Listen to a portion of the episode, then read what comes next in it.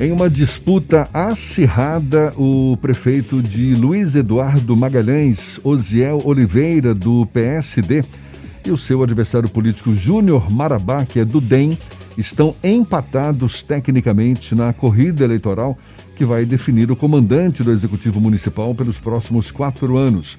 É o que revela levantamento à tarde potencial pesquisa. O Instituto aponta Osiel com 35% das intenções de voto e Marabá com 30%, enquanto o terceiro candidato, o comandante Rangel, do PL, soma 2%. Os indecisos são 24%, enquanto brancos e nulos somam 8% e 1% não respondeu. Realizada entre os dias 1 e 6 de outubro, a pesquisa tem margem de erro de 4,5 pontos percentuais. Foi registrada no Tribunal Superior Eleitoral com o número BA 08389-2020 e tem nível de confiança de 95%. O diretor da Potencial Pesquisa, o estatístico e especialista em marketing político Zeca Martins, é mais uma vez o nosso convidado aqui no Issa Bahia. É com ele que a gente conversa agora. Bom dia, Zeca. Bom dia, Jefferson. Bom dia, Fernando. É um prazer estar de novo aqui com vocês.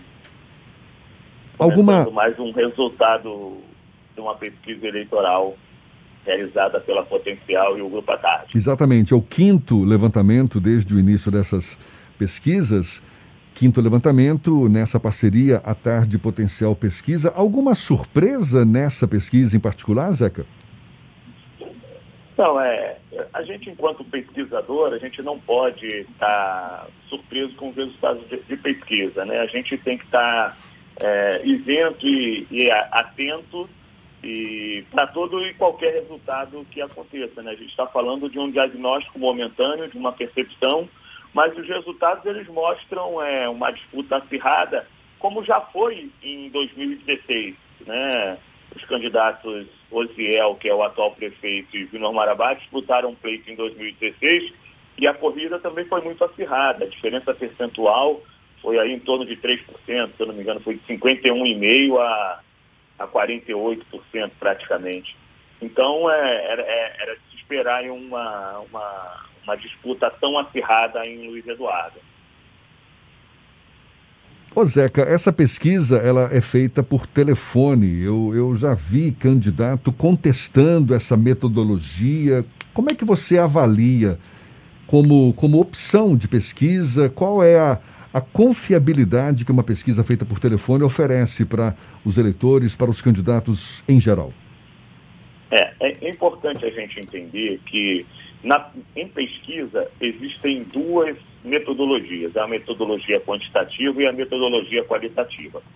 A pesquisa de intenção de voto, ela é uma pesquisa quantitativa, que é baseada na ciência estatística. Né? E, e, o que embasa um, um, processo de pesquisa é a teoria da amostragem, o que permite que a gente faça com um número é, significativo de, de uma população, neste caso de eleitores, que a gente consiga fazer inferências sobre toda a população. Esse é o método, é baseado na ciência, na estatística. Tá? E existem as técnicas de abordagem. A, a abordagem telefônica é uma, a abordagem presencial é outra, a abordagem, por exemplo, pela internet ou através de e-mails com links, com auto-preenchimento é outra. Então, todas elas vão ter as suas vantagens e desvantagens. No caso da, da, da, pesquisa eleitoral, o mais importante é que a gente tenha a representatividade daquela população estudada.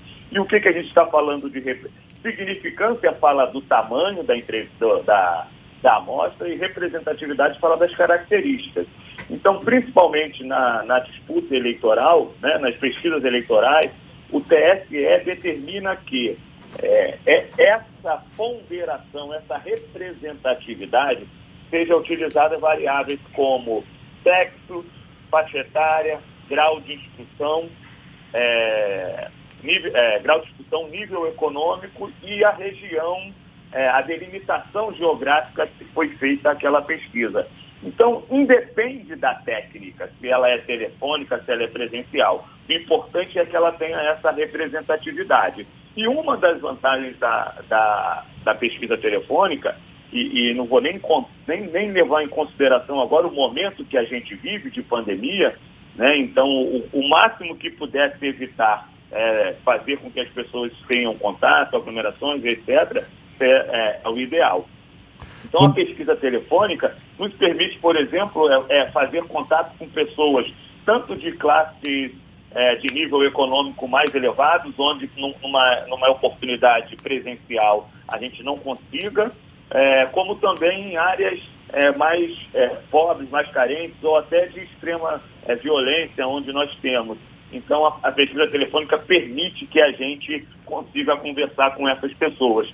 Então, é, é, todas essas técnicas de coleta, é importante entender que é técnica de coleta, não é a base científica né, que determina qual é a significância, qual é a representatividade. A, a técnica de coleta é o caminho para chegar até o eleitorado.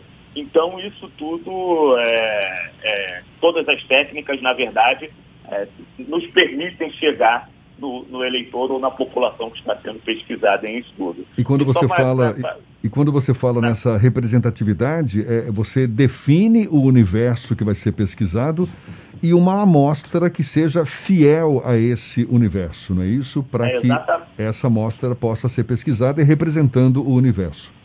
Exatamente isso. E essas informações elas são é, oficiais, elas são liberadas, é de domínio público. É, o TSE, o Tribunal, o Tribunal Superior Eleitoral, ele, ele divulga essas informações, assim como o IBGE.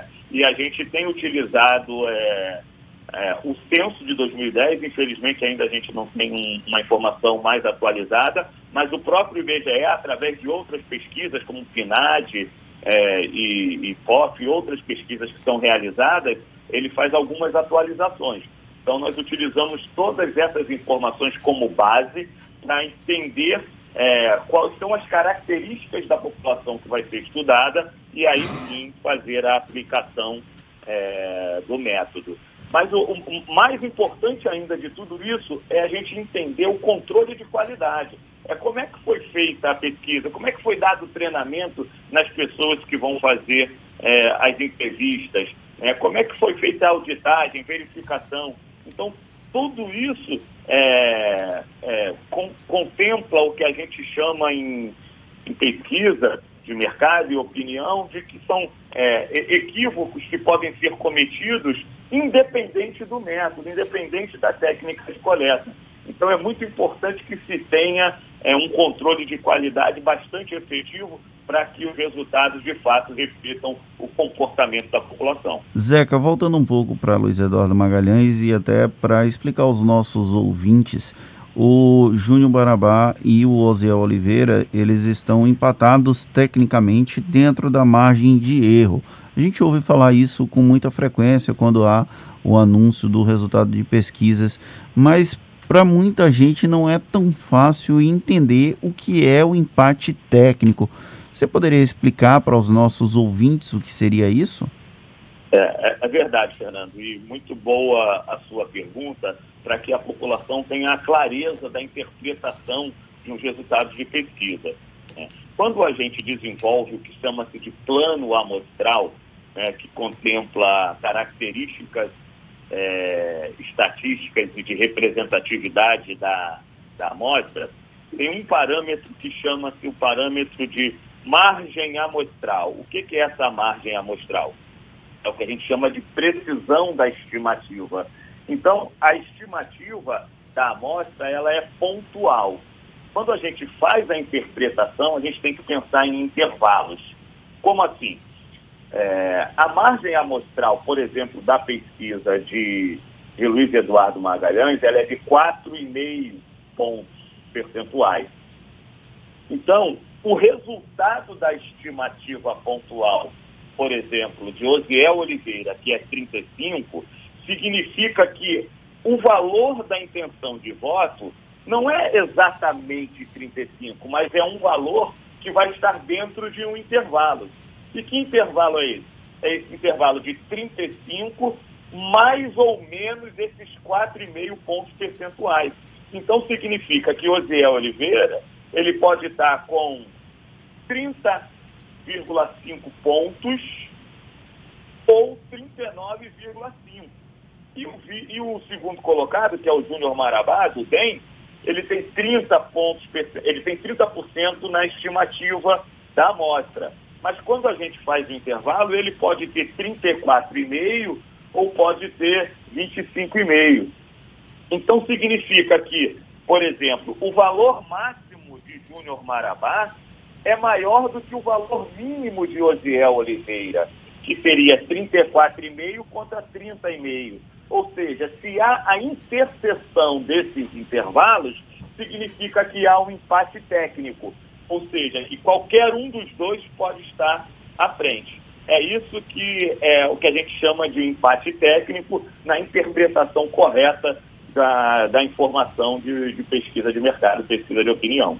Zeca, esse é o quinto levantamento realizado em parceria com o Grupo à Tarde e a Potencial Pesquisa. Até agora, levantamentos realizados em municípios de médio e grande porte. A gente começou também, já, já, já, tivemos, aliás, em Salvador, Camaçari, enfim municípios de médio e grande porte e há a previsão de levantamentos próximos agora em municípios de menor porte, de pequeno porte, é isso mesmo? E pesquisas que serão divulgadas aos sábados. Queria que você falasse um pouco mais sobre essas próximas pesquisas, essa relação da potencial pesquisa com o Grupo à Tarde também.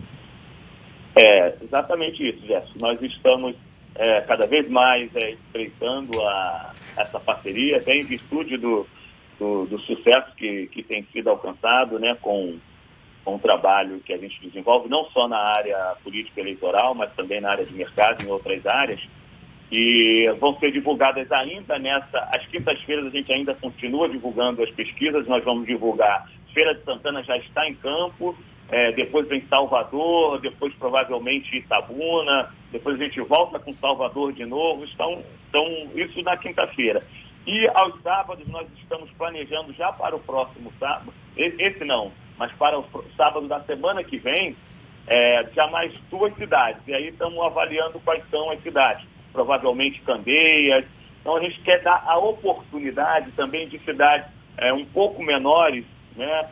É, ou, ou, cidades bem pequenas, de, que a população possa ter uma informação de credibilidade, uma informação confiável e que possa ajudar ao entendimento do comportamento é, do eleitorado na sua cidade. Então, dentro dos nossos limites, né, são 417 municípios, não dá para fazer tudo, mas nós temos aí a ideia de fazer algumas cidades, por exemplo, Iaçu, Remanso, Candeias, quem sabe Lauro de Freitas. Então, tem muitas outras cidades que podem ser trabalhadas e estamos avaliando a possibilidade. Tá certo, de, Zeca Martins. Valeu, Zeca. Muito obrigado, diretor da Potencial Pesquisa, estatístico e especialista em marketing político, Zeca Martins, conversando mais uma vez conosco aqui. Valeu, muito obrigado, bom dia e até uma próxima, Zeca.